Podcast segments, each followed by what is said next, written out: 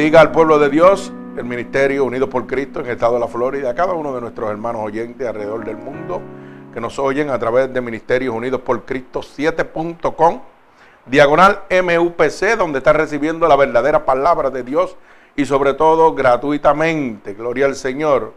Nos gozamos en este momento al alcanzar la cifra de 9.744 almas alrededor del mundo, ¿verdad? Donde nos siguen oyendo donde está llegando la palabra de Dios gratuitamente para la gloria y la honra de nuestro Señor Jesucristo. Así que como estaba hablando aquí con la iglesia, antes de irnos al aire, ¿verdad? He titulado la predicación de hoy, El pecado. Bendito sea el nombre de nuestro Señor Jesucristo. Y lo vamos a ver en el libro de Gálatas, capítulo 5, verso 16 al verso 21. Así que vamos a orar por esta palabra. Señor, Estamos delante de tu presencia en este momento para que tú envíes esta poderosa palabra como una lanza, atravesando corazones y costados, pero sobre todo rompiendo todo yugo y toda atadura que Satanás, el enemigo de las almas, tiene sobre tu pueblo a través de la divertización del Evangelio. Permítenos ser ese instrumento útil para romper esos yugos y esas ataduras por el poder de tu palabra, Padre. Te lo pedimos en el nombre poderoso de Jesús y el pueblo de Cristo dice, amén. Así que vamos a la palabra en el libro de Gálatas, capítulo 5, verso 16 al verso 21. Y leemos la poderosa palabra de Dios en el nombre del Padre, del Hijo, del Espíritu Santo. Y el pueblo de Cristo continúa diciendo, amén. Digo pues, andad en el Espíritu y no satisfagáis los deseos de la carne. Porque el deseo de la carne es contra el Espíritu y el espíritu es contra la carne, y estos se oponen entre sí, para que no hagáis lo que queréis.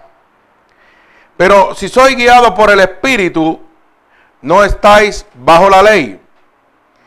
Y manifiestas son las obras de la carne, que son el adulterio, la fornicación, la inmundicia, la lascivia, la idolatría, la hechicería, las enemistades, los pleitos, los ceros, las iras, las contiendas, las discerniciones y las herejías, las envidias, homicidios, borracheras, orgías y cosas semejantes a estas, a cuales os amonesto, como he dicho antes, tales los que practican tales cosas no heredan el reino de Dios.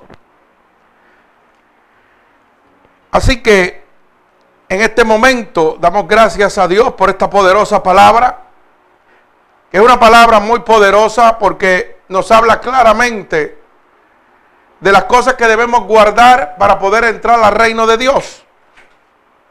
Y fíjese que la palabra dice claramente que cuando somos guiados por el Espíritu, no estamos bajo la ley. La palabra especifica que no estamos bajo la ley. ¿Por qué? Porque el Espíritu de Dios que mora en nosotros no permite que nosotros cometamos esos pecados. Pero si el Espíritu de Dios no está en usted, usted va a andar por todos esos pecados. ¿Por qué? Mire, hermano, yo siempre he dicho que los pecados son como una caja de fósforo. Si usted coge una caja de fósforo y prende un fósforo, y se lo ponen los demás, hacen así, vienen uno detrás del otro. Por ejemplo, el decir, yo hoy empiezo a beber y del beber empiezo a hacer cosas como a desear la mujer del prójimo, como adulterar en mi mente, como empezar a hablar cosas prohibidas, ¿verdad? Obscenas, vocabulario obsceno. Y luego de eso, que estoy en el alcoholismo, que estoy embriagado por el alcohol, pues fíjese que cuando me doy cuenta, ya no vivo yo, vive otra persona dentro de mí, que es la que tiene el control mío absoluto. Por eso que usted es una persona alcohólica, que está emborrachada, dice, mira para allá el ridículo que hace, no tiene control de él. Pero hermano, no es él, es la potestad que ya tomó control de él. Y el alcoholismo, el alcohol, es una de las maneras, de las herramientas que usa Satanás y ojo, quiero ser claro, la Biblia no especifica en ningún sitio que usted no puede beber dice que no puede emborracharse. Ahora, que estamos claros en una cosa, que cuando yo recibo el Espíritu de Dios, todo es nuevo. Yo no necesito probar el alcohol, ni el cigarrillo, ni la marihuana, ni la cocaína, nada. Porque el Espíritu de Dios me guía, pero yo tengo que ser claro con usted, yo tengo que ser bien claro con usted. Hay gente y religiones que lo primero que le dicen, no venga si estás bebiendo a la iglesia, porque la iglesia, la, palabra de Dios dice que tú no puedes beber. Eso es mentira. Eso es mentira y yo quiero que usted esté claro. Y lo acabo de certificar en el libro de Gálatas, capítulo 5, del verso 16 al verso 21. Y habla bien claro que si te emborrachas, las borracheras son las que no te permitirán entrar al reino de Dios. ¿Por qué? Muy claramente establecido que cuando el alcoholismo llega a mi ser, yo pierdo el control absoluto de mí. Y mire, lo primero es para darle una idea. Usted, se da la primera cerveza y está lo más bien, se da la segunda lo más bien, pero cuando llega la borrachera, ya sus pensamientos no son sus pensamientos, son los que introduce el maligno y toca el, toma el control absoluto suyo. Por ejemplo, usted tiene su esposa en su casa y cuando usted está en el negocio dándose cuatro cervezas y se emborracha, ya usted no está pensando en su esposa, están pensando en la dama que llegó a ese local a también a darse cuatro cervezas. Y a lo mejor usted llegó ahí porque se siente solo. Aunque tenga mujer y todo, usted se siente solo. Porque su matrimonio es un fracaso. Pero es un fracaso porque no está constituido bajo la ley de Dios. Porque no está guiado por los preceptos de Dios. Y lógicamente el ser humano va a buscar qué? Los deseos de la carne. Pues yo voy a satisfacer la carne. ¿Y qué sucede? Que lo primero que viene el diablo y te pones una mujer guapa, elegante, y que viene a buscar una pareja o un compañante en ese lugar. Y fíjese que, como diríamos, qué casualidad que yo soy el que estoy sentado ahí bebiendo. Ya su pensamiento no está en su hogar, está en su, ni en su casa, ni en sus hijos, ni en su mujer. Usted está pensando en esa dama que llegó. Wow, ¿qué yo haría si me mirara? Y a lo mejor yo le digo a usted, usted no es la persona más guapa del mundo, a lo mejor, como decimos nosotros, ¿verdad? Porque el Evangelio es gozo. A lo mejor usted es un mocosaurio, una persona que no es muy elegante, ¿verdad? Un pterodáctilo, como le dicen los muchachos por ahí, para gozarnos, ¿verdad? Porque esto es parte del gozo. Pero ¿sabe qué? Como esa persona que llegó ahí, esa dama que llegó ahí, y de igual manera, puede estar una dama y llegar un hombre atractivo también, y ella pensar y maquinar con pensamientos inicuos en su mente, ya está pecando, porque está adulterando con su mente. Oiga, ¿qué sucede? Esa dama o ese caballero que llegó no le pertenece a Dios, le pertenece al diablo.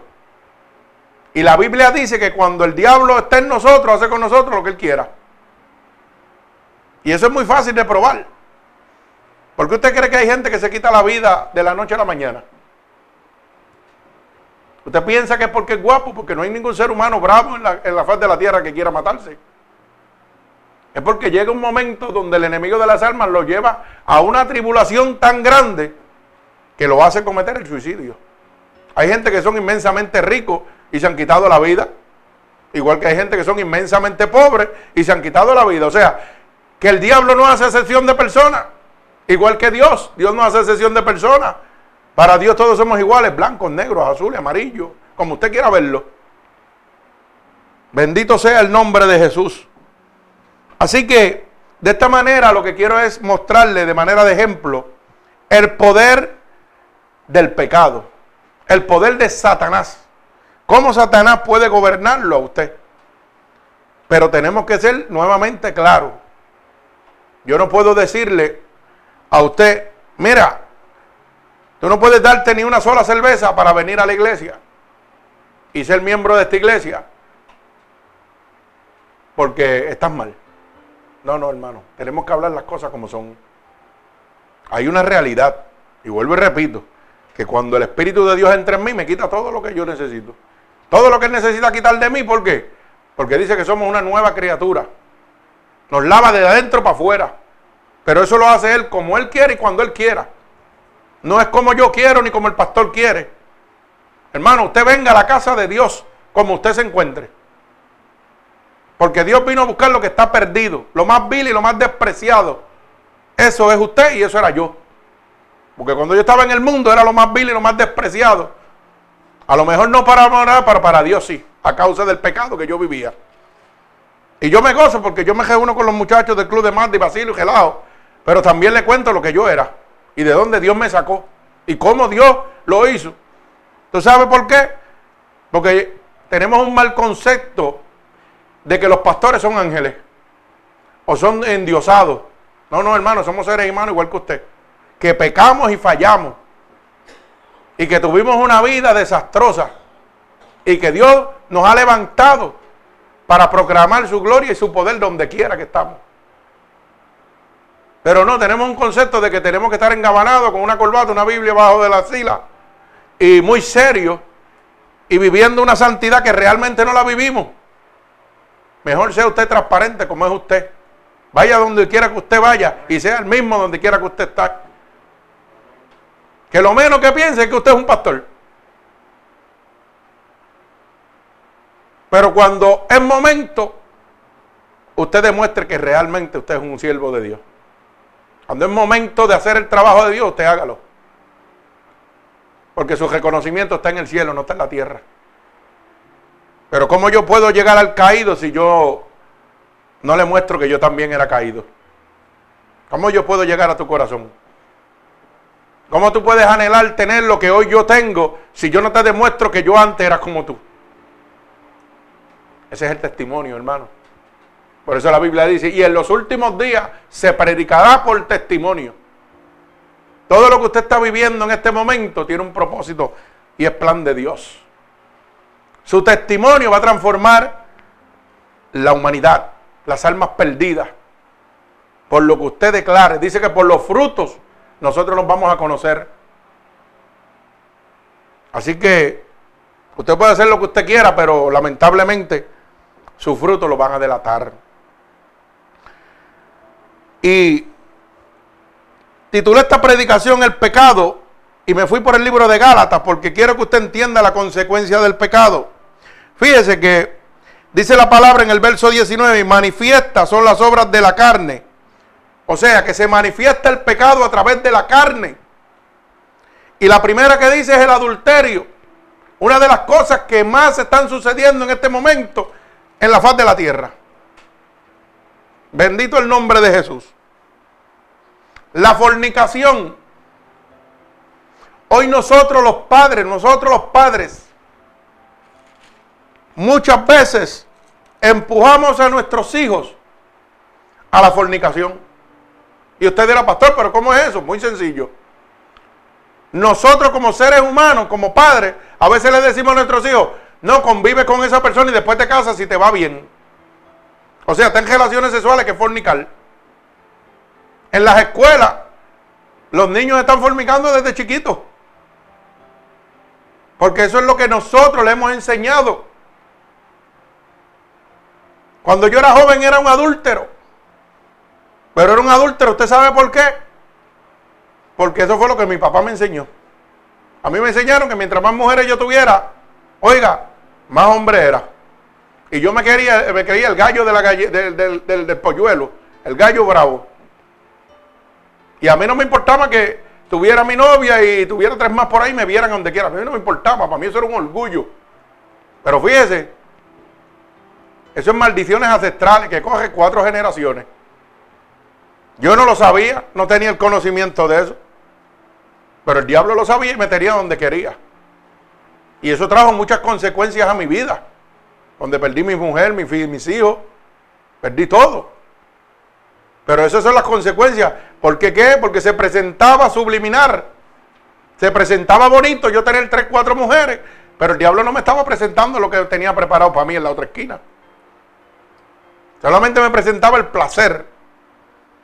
Y fíjese que empieza uno en el adulterio, en la fornicación, en la inmundicia. Hoy día, mire una de las palabras, la lascivia. En el estado de Canadá han aprobado la lascivia. Oiga bien, los actos lascivos.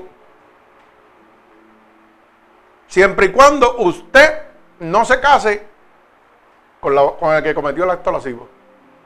Mire dónde ha llegado la degeneración del mundo. Países, estados que han sido fundamentados bajo la ley de Dios, hoy le dan la espalda a Dios. Usted sabe lo que usted cometer un acto lascivo y la ley dice que mientras no te case no hay problema. ¿Dónde estamos viviendo, hermano? Hermano, Cristo viene, Cristo está a la puerta. Pero fíjate, esa es la ley del hombre. Pero la ley de Dios dice y establece que los que practican tales cosas no heredarán el reino de Dios. Y el que tiene la autoridad y la llave del reino de Dios se llama Jesucristo. Y la ley está establecida. El hombre aquí en la tierra puede decir lo que le dé la gana. Pero con lo que el hombre decida y haga aquí en la tierra, usted no puede entrar al reino de Dios. Bendito sea el nombre de Jesús. La idolatría. Hay gente que idolatran todas las cosas. Oiga, todo lo que usted ponga delante primero de Dios es idolatría. Hay gente que idolatra en sus carros, hay gente que idolatra en sus casas, hay gente que idolatra en sus hijos.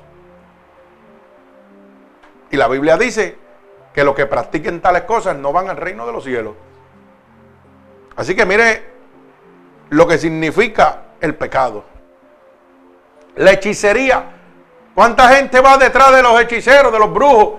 Mira, necesito que me haga un brujito para yo hacerme rico. Necesito que me haga un brujito para tener mujer e hijo. Aquella mujer yo la quiero. No, pero tú tienes, no, yo quiero aquella, me gusta. Hazme cuatro collares y dale. Y usted como un bobo va y se hace cuatro collares de santería. ¿Ah? Se gasta un montón de miles de pesos y usted sigue en la misma condición. No, no, pero espérate que después eso viene. Hermano, yo tengo un Dios que lo que promete le cumple gratuitamente. Y no tengo que hacer ningún sacrificio, ni tengo que matarme, ni estar haciendo cosas que no convienen a su alma y a su carne. Bendito el nombre de Jesús. Yo me acuerdo que cuando yo estaba en el hospital, me tocó un cuarto con un santero y era babalao. Y se estaba muriendo. Y cuando yo le dije lo que Dios hizo por mí, ¿sabe lo que me dijo? Yo quiero conocer ese Dios que tú me hablas. Porque toda mi vida yo le he servido a estos condenados brujos y no han hecho nada por mí, mirando me estoy muriendo. Y yo le dije, ¿tú quieres aceptar a Cristo como tu único salvador? Y me dijo que sí. Y de Babalao lo convertimos a hijo de Dios. Y con solo mi testimonio. Eso es poder de Dios. Eso es poder de Cristo. ¿Ah? Y me acuerdo que este siervo tuvo que ir allá al cementerio a enterrarlo. Pero se fue salvo con Dios. Estuvo, ay santo, siento la presencia de Dios. Ira Bashenda. Oiga, ese hombre que era santero, vestido de blanco en la camilla, en aquel cuarto de hospital, me decía, yo quiero conocer ese Dios que tanto tú hablas. Y se convirtió a Cristo. Y después fue hasta la iglesia donde estábamos a dar testimonio de lo que Dios había hecho. Y después me tuvo que ir con mi esposa y unas amistades allá al cementerio en Tejarlo, al cementerio nacional, era veterano. Y usted sabe lo que había allí, una manada de gente vestida de blanco con un montón de collares. Y a nosotros nos tocó la palabra, ¿ah? Y dimos allí un poquito de lo que papá dio. Pero usted sabe qué? Que cuando llegábamos los diablos salían cogiendo para los lados. Donde quiera que nosotros nos parábamos así hacían, se iban para los lados, no podía resistir la presencia del Santo de Israel que andaba con nosotros. Ah, ¿cómo es eso? Pero y tus collares no tenían poder y ni siquiera puedes estar al lado mío. Se sentían incómodos, salían para los lados y buscaban sus esquinas, pero no se donde quiera que llegaran, hermano. Si nos íbamos para allí, para allí usted veía que hacía así, como si usted apestara. Ese era el poder de Dios que nos mostraba que andaba con nosotros. Eso es poder de verdad, poder de Cristo. Mi alma alaba al Señor. Ese es el verdadero poder, ese es el verdadero santo de Israel que está vivo, que sigue siendo milagro.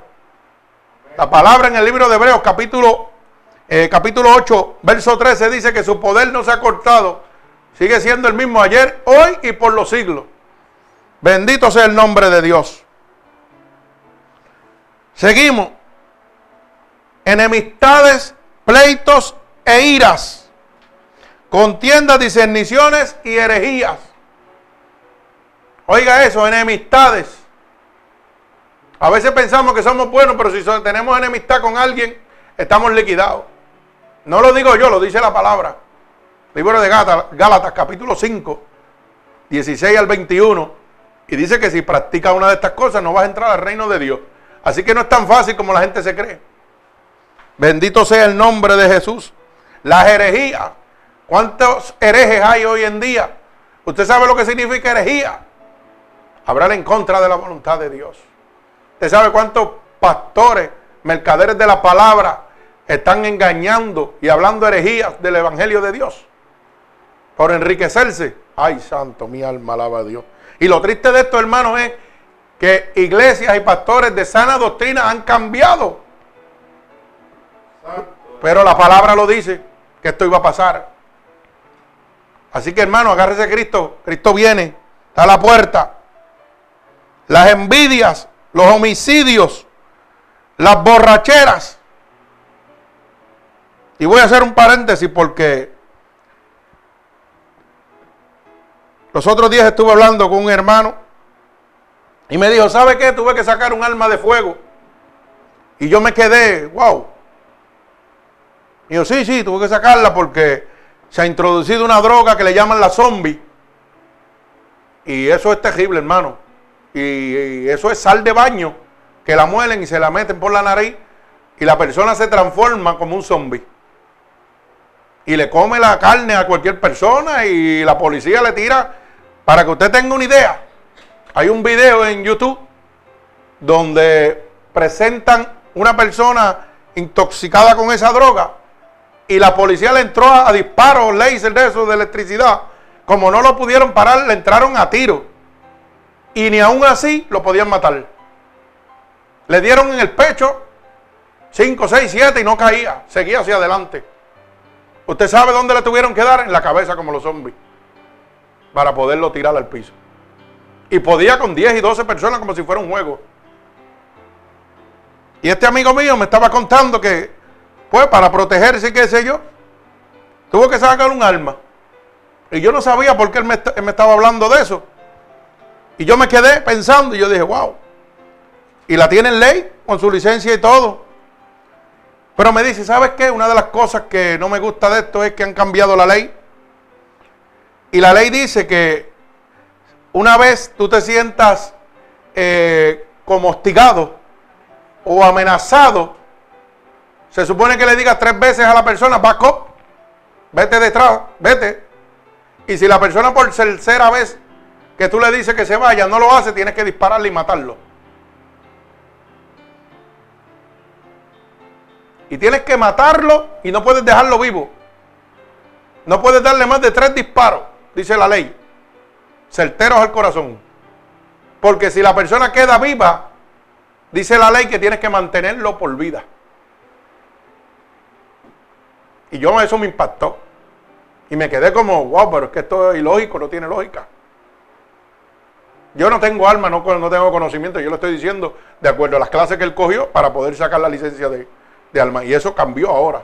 Esa es una de las leyes que implantaron ahora. Si tú sacas el alma, tienes que matar a la persona. Si no, te pueden procesar legalmente.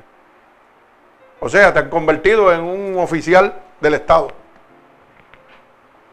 Pero cuando voy a la palabra, me dice homicidios. Y usted dirá, no, pero yo lo hago en, defensa propia. Pero estás matando a una persona. Estás cometiendo un homicidio. Y la palabra dice que los que practican tales cosas no heredan el reino de Dios. La palabra no, este, no estetifica si lo cometiste a, defensa propia o lo hiciste de abuso. Estás quitándole la vida a un ser humano. Y eso me dejó pensando. Pero ¿sabe qué? Rápido a mi mente vino palabra de Dios. Y me dijo, acuérdate, primera de Juan, capítulo 5, verso 18, que los que están llenos del Espíritu de Dios, ¿qué sucede? El diablo no lo puede tocar. Si yo estoy lleno del Espíritu de Dios, puede venir el zombie que sea, y el Espíritu de Dios no lo va a dejar que me toque. Pero hay que creerle a Dios. Hay que creerle a Dios. Bendito sea el nombre de Jesús. Seguimos. Borracheras. de lo que estaba hablando ahorita. Las orgías. Hoy hacer una orgía es ser el más bravo del mundo. Hacer una fiesta, tener dinero y tener cuatro o cinco mujeres uno encima del otro. Eso es lo último de la venida. Pero para Dios te condena a la muerte. Yo no lo sabía. Y por esos caminos caminamos todos. Como dicen allá en la isla, un bayún, vente tú y dale para adelante. Sí, hermano, porque vamos a ser claros.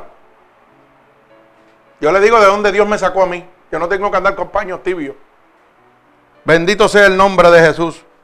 Y cosas semejantes a estas, cuales los amonesto, como ya he dicho antes, que los que practican tales cosas no heredarán el reino de Dios.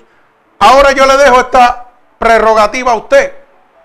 ¿Usted anda en uno de esos caminos? Pues hermano, si usted anda en uno de esos caminos, el Señor lo único que le está diciendo es, si quieres entrar al reino de Dios, tienes que abandonar ese camino. Tan fácil como eso. No es que me tienes que dar un diezmo, no es que me tienes que dar una ofrenda, es que tienes que cambiar tu caminar para conmigo, para poder entrar al reino de Dios. A Dios dice la palabra en, en el libro de Hebreo, ¿verdad? En el libro de Oseas 6:6. No quiero ofrenda ni sacrificio. Solo quiero que me ames y que me conozcas. Eso es lo que Dios quiere de ti. Así que el que te está vendiendo sueños está bien mal. Está bien mal, hermano. Si usted le están diciendo otra cosa en, en otra iglesia donde te está visitando, usted está liquidado. Bendito sea el nombre de Jesús. Así que pecado es cualquier falta de conformidad a la ley de Dios. O sea, pecado es faltar las leyes establecidas por Dios. O sea, errar, cometer un error violando la ley de Dios. Usted sabe que el pecado ofende a un Dios que está lleno de gracia para con usted. Cuando yo cometo pecado, mire, para que usted lo pueda entender, yo estoy lleno de, la cobertura de Dios. El diablo no me puede tocar. Pero cuando yo me convierto a pecado, que me convierto a algo inmundo, usted sabe qué hace el Señor. El Señor no se va de mi lado, pero quita su protección de mí. Para que yo reconozca que yo necesito de Él. Es como la gallina. ¿Usted ha visto una gallina? Cuando usted ve una gallina, mire, ay santo. Cuando usted ve una gallina, que lleva sus pollitos y ve el peligro, ¿qué es lo que hace? Extiende sus alas y todos los pollitos se meten debajo de él. Le da la cobertura para que no puedan morir, para protegerlo. Eso es lo que hace Dios con usted. Pero cuando tú tocas el pecado, lo inmundo, esa protección se abre. Y el enemigo tiene autoridad para tocarte y destruirte. Bendito el nombre de mi Señor Jesucristo. El pecado ofende la gracia de Dios. El pecado hiere el corazón de un Salvador que te ama. Bendito el nombre de Jesús. El pecado quebranta una ley santa establecida por Dios. El pecado ensucia y contamina un alma preciosa. Bendito sea el nombre de mi Señor Jesucristo. Y el pecado aleja al hombre de Dios. Mi alma alaba al Señor. El pecado hace que tu alma acabe en el infierno. Por eso lo establece en el libro de Gálatas, capítulo 5, verso 21. Y los que practican tales cosas no heredan el reino de Dios, hermano. Si usted no hereda el reino de Dios, ¿qué reino le queda? el del diablo, el de Satanás. Usted no va para más ningún sitio. Usted va para el infierno. Pero ¿sabe qué? Dice la palabra en el libro Primera de Juan, capítulo 3, verso 8, que el que practica el pecado es del diablo. O sea, es un hijo del diablo, no hijo de Dios. Y el enemigo nos tiene a nosotros engañados diciendo que donde quiera que nos paramos porque soy bueno. No, yo también soy hijo de Dios. Mentira. Usted es una creación de Dios. Nos convertimos en hijos de Dios cuando aceptamos a Cristo como nuestro único y exclusivo Salvador. Por eso la palabra estipula claramente, primera de Juan, capítulo 3, verso 8, que el que practica el pecado es del diablo, no es de Dios. Y si usted es del diablo, no puede, no puede entrar al cielo.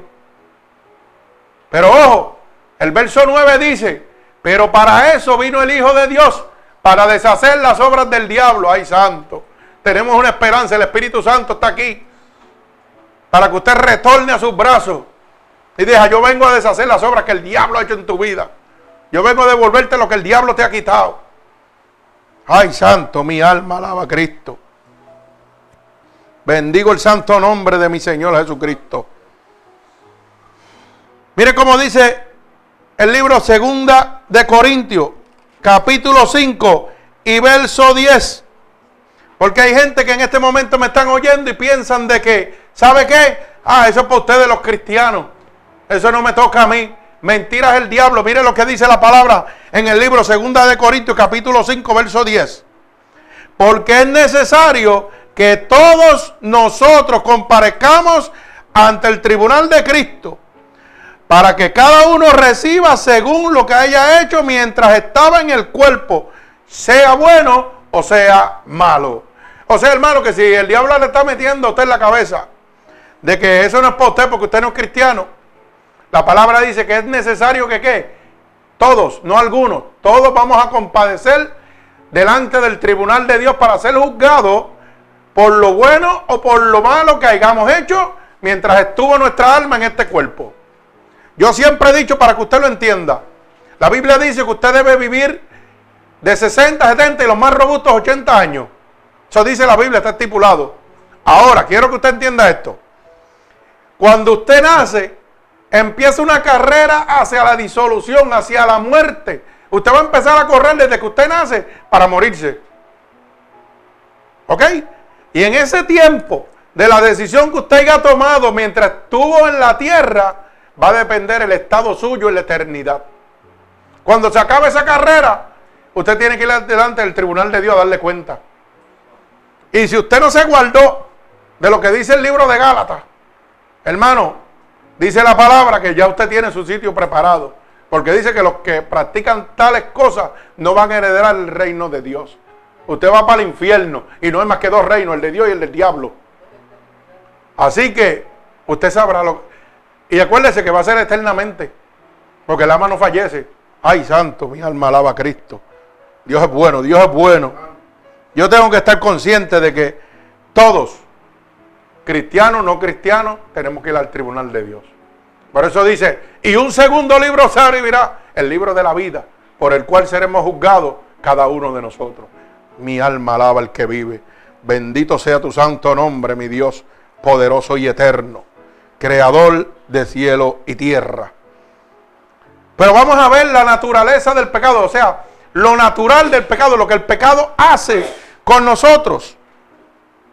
El pecado es iniquidad e injusticia. Dice la Biblia que el pecado lo que significa es iniquidad e injusticia. Yo no sé qué concepto tiene usted del pecado. Pero aquí hablamos, la Biblia dice, no el pastor dice, aquí nos vamos por la Biblia. Y la Biblia dice en el libro Primera de Juan, capítulo 5, verso 17, óigalo bien, que toda injusticia es pecado, pero hay pecado de no muerte. Ay, santo.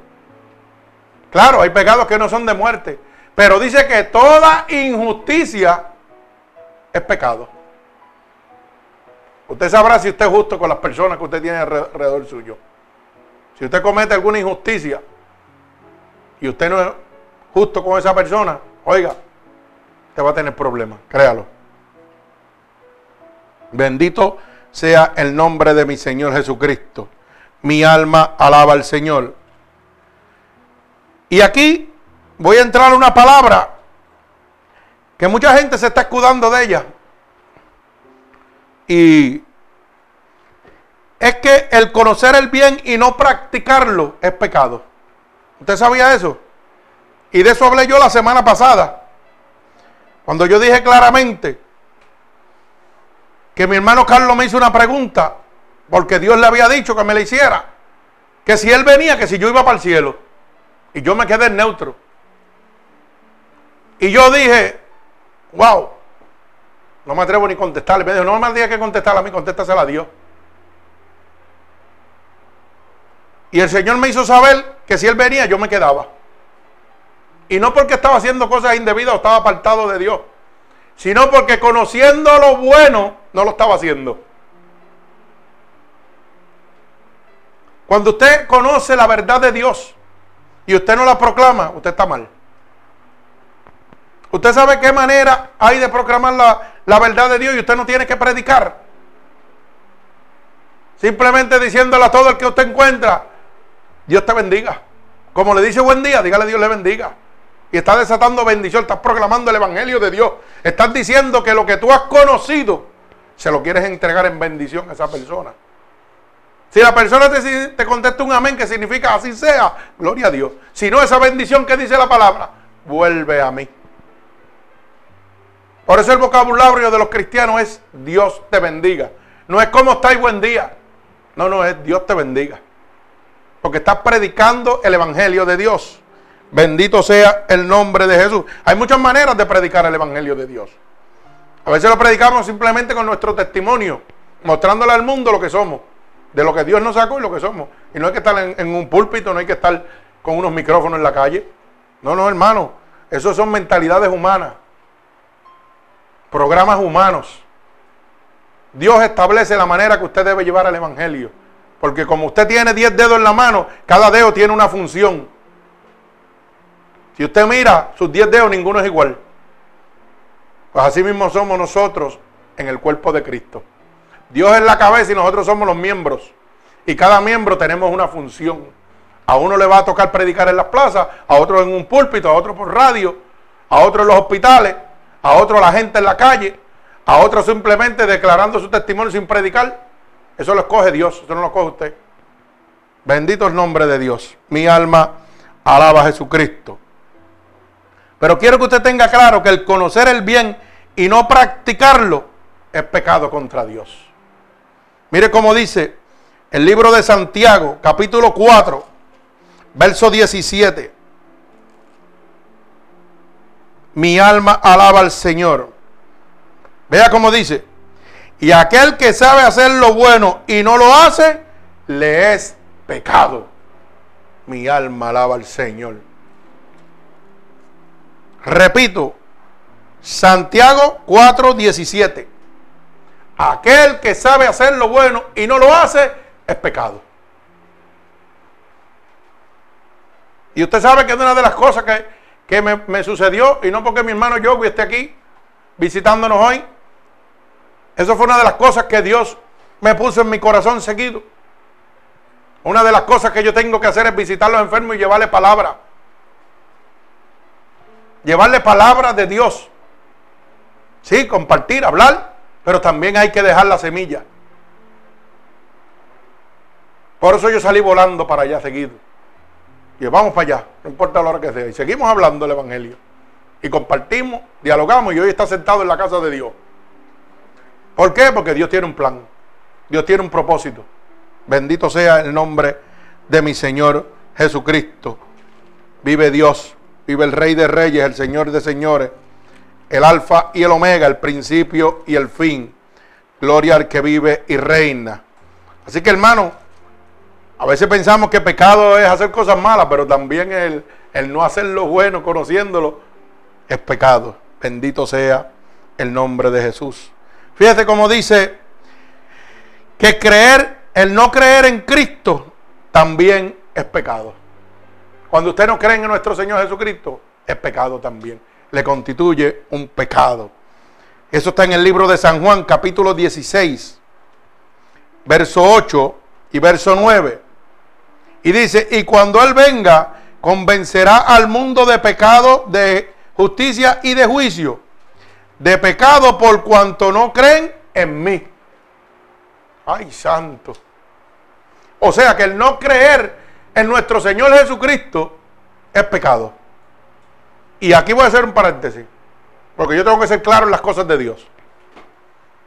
Hay religiones que practican en este momento que Jesucristo era un profeta nada más y no creen en la resurrección de Dios, no creen en el poder de Dios, simplemente era un profeta.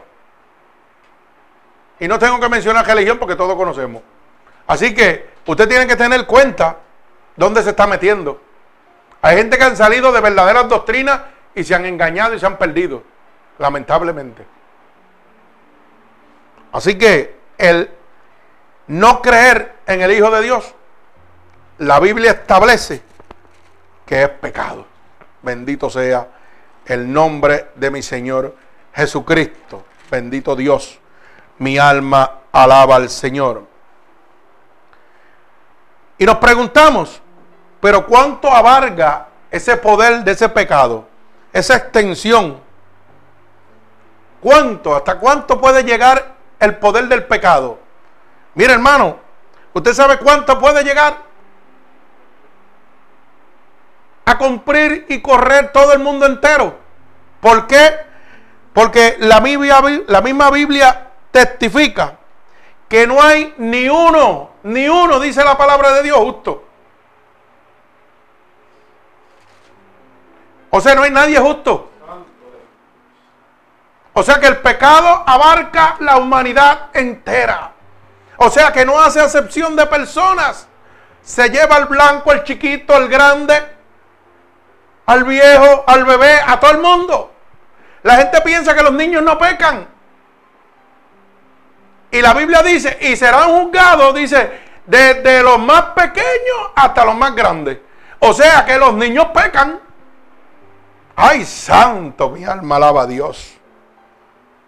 Mire cómo dice el libro de Romanos, capítulo 3, del verso 10 al verso 12. Y cito la palabra de Dios.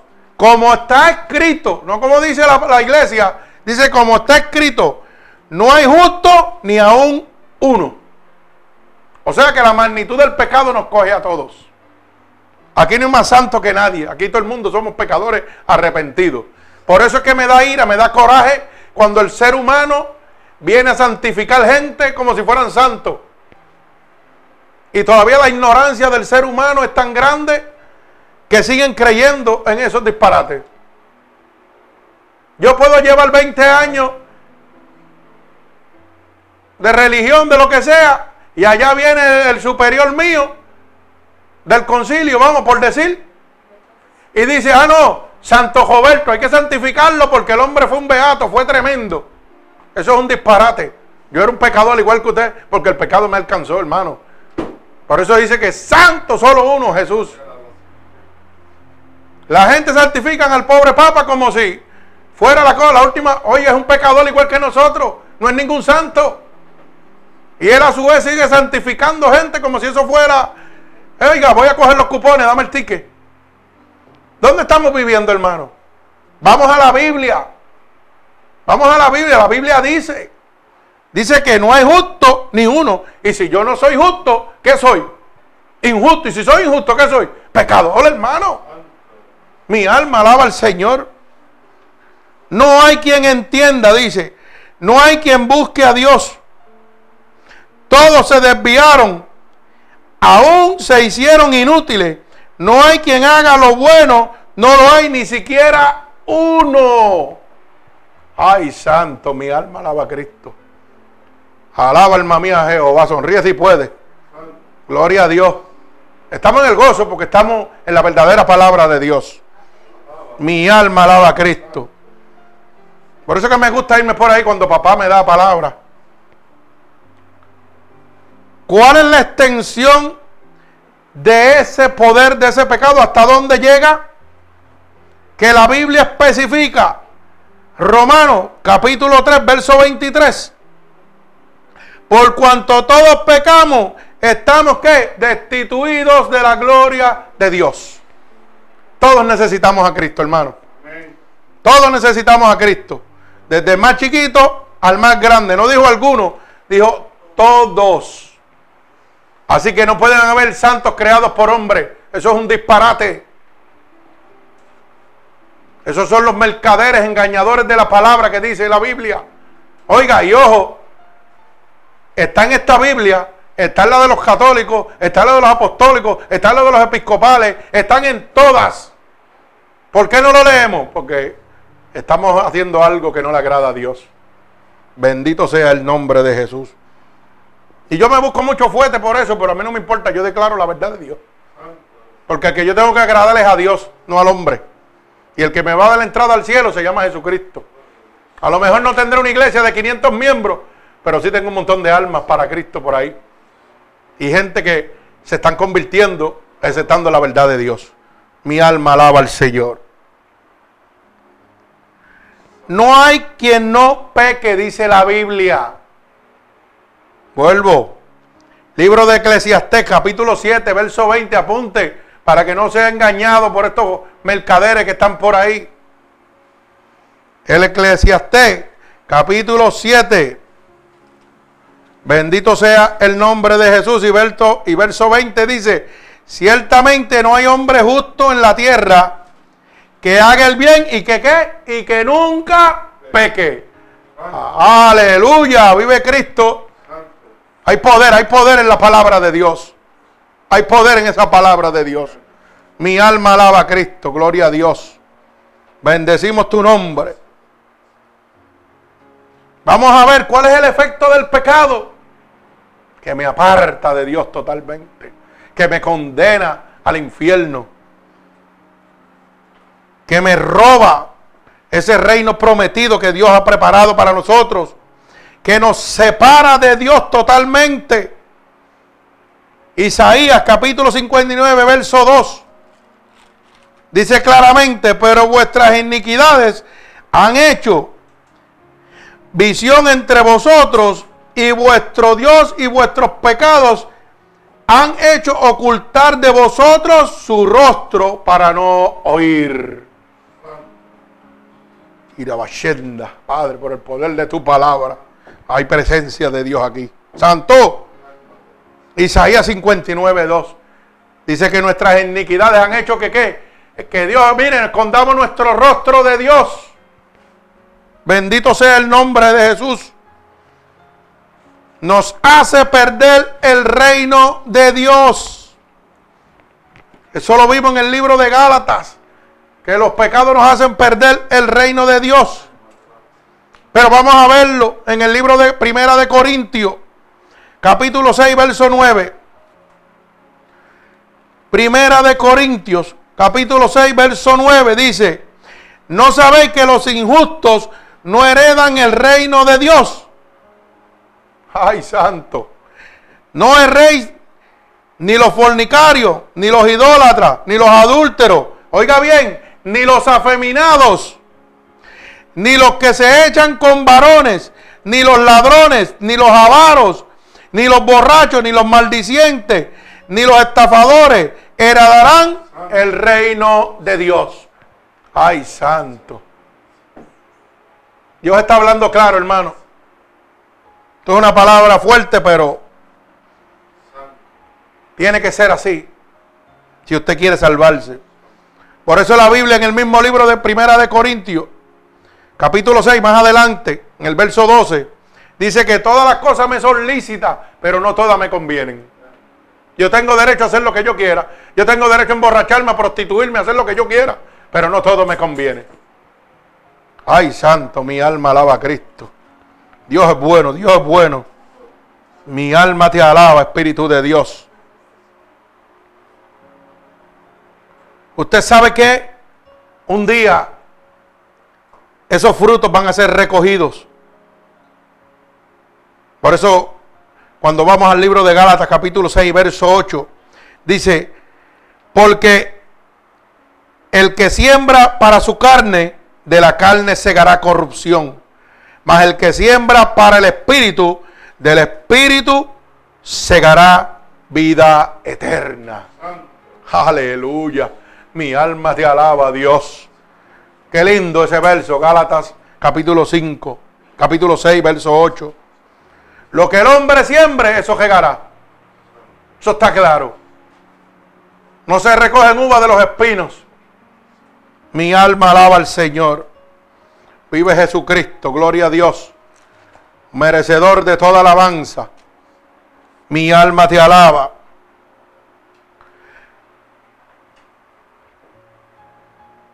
¿Sabes qué? El efecto del pecado es que sus frutos un día van a ser recogidos. Lo que tú siembres, eso vas a, a recoger. Da por resultado la muerte del cuerpo y el alma. Cuando tú pecas, tu cuerpo y tu alma fallecen. Por eso es que usted se siente solo. Porque la parte carnal, cuando está pecando, muere. Bendito sea el nombre de Jesús. Y a su vez su espíritu. Por eso dice en el libro de Ezequiel, capítulo 18 y verso 4. Ezequiel 18, 4 dice, he aquí que todas las almas son mías, como el alma del Padre, así el alma del Hijo es mía. El alma que pecare, esa morirá. Oiga, dice Jehová de los ejércitos, el Dios Todopoderoso, que todas las almas son de Él. Pero aquel que pecare, morirá. Dios no va a hacer la sesión de personas con nadie. Dios ama al pecador, pero aborrece su pecado. Dios no va a hacer excepción con nadie. Aquí o usted entra o se pierde. No hay otro camino. Cristo viene, hermano. Cristo viene. Está a la puerta. Cristo viene y está a la puerta, hermano. Bendito sea el nombre de Jesús. Así que enderece, enderece su camino. Romanos 6:23. Bendito sea el nombre poderoso de Jesús. Mire cómo dice, porque la paga del pecado es muerte, mas la dádiva de Dios es vida eterna en Cristo, Señor nuestro. O sea, el pecado no es ningún juego. Esto no es ningún juego. Dice que la dádiva del pecado, lo que el pecado te entregará va a ser muerte. Ah, el pecado lo que trae es muerte, pero la dádiva de Dios, lo que Dios te va a entregar es vida eterna a través de Jesucristo, del Espíritu Santo de Dios que está con nosotros. Mi alma alaba a Cristo, vive Dios. Así que, si usted está pensando de que las iglesias son abujías y no tiene que buscar de Dios, me parece que va a tener que cambiar el pensamiento porque hermano, si Cristo viene hoy, usted se va a quedar. Y esto no es un juego, esto es una realidad. Yo no estoy hablando aquí para jugar, estoy hablando la palabra de Dios, verso por verso, versículo por versículo, para que usted no tenga excusa de decir, ah, no, ese es el pastor que está emocionado. No, no, la Biblia dice, bendito sea el nombre poderoso de mi Señor Jesucristo. Mi alma alaba a Dios. Pero qué bueno que hay un remedio para ese pecado que se llama Jesucristo. Jesucristo es el remedio para ese pecado. Mire cómo dice el libro eh, San Juan, ¿verdad? Libro de San Juan, capítulo 1 y verso 29. En el siguiente día vio Juan a Jesús que él venía a él y dijo, he aquí, Cordero de Dios que quita el pecado del mundo. Esa es nuestra esperanza, Jesucristo. Es el único que puede quitar el pecado del mundo. No ese invento que le están diciendo por ahí de que Muchachos, 10 más buenos en la iglesia que tú vas a ver que Dios va a tomar eso a tu favor. Mentira es el diablo. El pecado te condena, lo que tiene que venir a Cristo ahora. Sal corriendo, como decía mi hermano Gigi, deja al diablo y ven a Cristo. Alaba alma mía Jehová, bendito sea el nombre de Dios. San Juan 3:16. Una palabra que la conocemos todo el mundo, pero no la queremos aceptar. Dice que porque de tal manera amó Dios al mundo que ha dado a su unigénito para que todo aquel que en él crea no se pierda, mas tenga vida eterna. Porque Dios no envió a su Hijo al mundo para condenar al mundo, sino para que el mundo sea salvo por él. Y el que en él cree no será condenado, pero el que no cree ya ha sido condenado porque no ha creído en el nombre del unigénito Hijo de Dios. Esa falacia de que tenemos por ahí, de que Cristo lo que quiere es castigarnos, que vino a condenarnos, no, mentira. El que se está condenando es usted mismo. Dios le está diciendo el camino que usted tiene que seguir para entrar al cielo. Por eso dice, todas las cosas me son lícitas, pero no todas me convienen. Yo te estoy diciendo que para entrar a mi reino tienes que caminar de esta manera. Y tú no quieres caminar de esa manera, pues ya tú sabes para dónde va. Yo no te estoy condenando, te estás condenando tú mismo. Mi alma alaba al Señor. Y mire cómo dice, repito, porque no envió a su Hijo al mundo para condenar al mundo, sino para que el mundo sea salvo por él. Y solamente dice que con qué? Con creer en Él, con aceptar a nuestro Señor Jesucristo. Yo no necesito que usted venga a diezmarme, no necesito que me venga a ofrendar, no necesito que me dé un templo, ni que me dé carro, ni me dé nada. Yo necesito que usted cree en Dios para que pueda ser salvo por su gracia y por su amor. Y culmino con Isaías capítulo 1, verso 18. Y este es un llamado para todos nosotros. Y oiga bien la palabra que le voy a decir.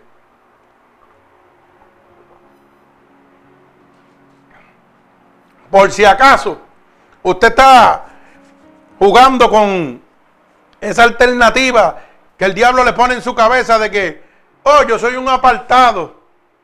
Apartado, los apartados están en el correo. Usted lo que es un hijo del diablo porque dejó a Dios. Y perdone que se lo diga de esta manera, pero no hay otra manera de decirlo. Dice que la paga del pecado es muerte. Que el que practica el pecado es hijo del diablo, no es hijo de Dios. Así que no venga con esa historia de que yo soy un apartado.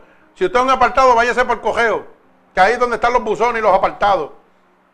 Usted lo que es un desobediente y por ello convertido en un hijo de Lucifer, de Satanás, a causa del pecado. Pero para eso vino Dios, para deshacer las obras del diablo. ¿Y sabe lo que le dice? Mire cómo dice primera de, en el, en el libro de Isaías, capítulo 1, verso 18. Y dice, dice, venid luego, dice Jehová, estemos a cuenta que si vuestros pecados fueren como la grana, como la nieve, serán blanqueados. Si fueren, si fueren rojos como, la, como el carnesí, vendrán a ser como blanca lana.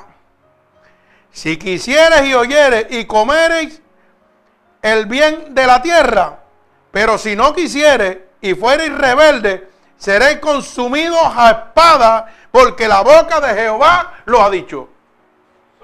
Dios te está haciendo un llamado en este momento y te dice que no le importa cuán grande es tu pecado ni lo que has hecho, Él lo sabe todo. Y no tiene que confesárselo ni al hombre, ni al pastor, ni a nadie. Es decirle, Señor, tú conoces mi pasado. Límpiame, lávame. Tú dices que tú me limpias como la nieve.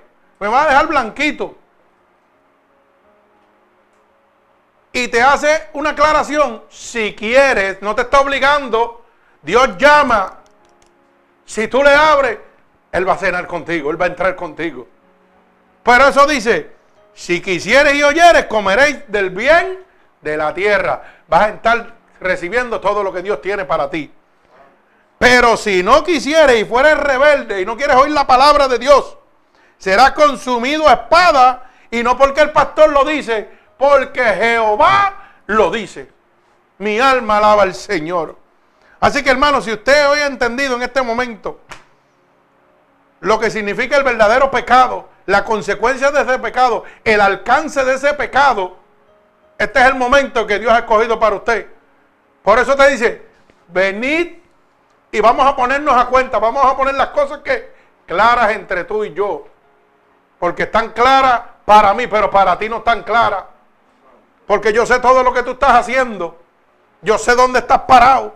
Yo sé lo que haces y no dejas de hacer. Y sé dónde vas a parar. Yo estoy claro porque yo soy el rey de reyes, el señor de señores. Yo soy el que tengo la llave del cielo. Dice la palabra de Dios claramente que la única manera de entrar al reino de los cielos es a través de Él. No hay otra manera de entrar al reino de los cielos. Porque yo soy qué? El camino, la verdad y yo soy la vida. Y nadie entrará al cielo si no es a través de mí. Y Dios te está haciendo un llamado en este momento. Te está llamando para que vengas y te pongas a cuentas con Él. No es con el pastor, no es con la iglesia, hermano. Es con Cristo. Si Cristo viene, te vas a quedar. Y esta es la oportunidad que Dios ha escogido para ti. Así que en este momento, si alguien quiere aceptar a Cristo como su Salvador, si quiere volver a los brazos de Dios, este es el momento donde usted puede pasar o puede quedarse ahí, levantar las manos y nosotros vamos a donde usted y oramos por usted. sino en este momento también para nuestros hermanos oyentes alrededor del mundo. Lo que usted tiene que declarar conmigo estas palabras. Señor, he entendido la consecuencia del pecado. Gracias a tu verdadera palabra, Señor. Por eso te pido perdón por mis pecados que he cometido a conciencia o inconscientemente. Yo te pido, Padre, que me laves con tu sangre vicaria derramada en la cruz del Calvario en este momento. Y me limpies de todo pecado. Yo he oído que tu palabra dice que si yo creyere en mi corazón que tú te has levantado de entre los muertos, yo sería salvo. He oído que tu palabra dice que si yo declaro con mi boca que tú eres mi salvador, yo sería salvo. Así que yo te pido ahora que me escribas en el libro de la vida y no permitas que me aparte nunca más de ti. Padre, en el nombre de Jesús, mira cada una de estas personas alrededor del mundo que han declarado con su boca que tú eres su Salvador. Yo te pido que tú te allegues ahora mismo a ellos. Que tu presencia, que tu Santo Espíritu, Señor, descienda sobre ellos. Yo te pido que tú pongas tu mano poderosa a la distancia sobre cada uno de ellos en este momento. En el nombre poderoso de Jesús y por el poder y la autoridad que tú me has dado, yo declaro en el nombre de Jesús un toque del cielo sobre cada una de estas almas alrededor del mundo. Como confirmación de que tú los aceptas en este momento. Como sus hijos, Padre. Átalos con cuerdas de amor a ti. Extiende tus manos cobertoras sobre ellos. Derrama de unción sobrenatural sobre cada uno de ellos. Para que el incrédulo crea y el creyente pueda reafirmar su fe. Te lo pido en el nombre de Jesús. En el nombre poderoso de tu Hijo amado Jesús. Amén y amén. Sí, pueblo de Dios. Le doy gracias a Dios por esta poderosa palabra. Y si usted cree que esta palabra ha sido de bendición y ha transformado su vida en este momento, hágasela llegar gratuitamente, recuerde, gratuitamente a través de www Ministerios Unidos por Cristo 7.wix.com diagonal MUPC, donde usted está recibiendo la verdadera palabra de salvación gratuitamente. Hágale llegar esta predicación y todas las anteriores. Y recuerde que estamos los domingos a las 11, repetimos a las 8 y miércoles y viernes a las 8. Así que en el nombre poderoso de Jesús, que el Señor me les bendiga grandemente.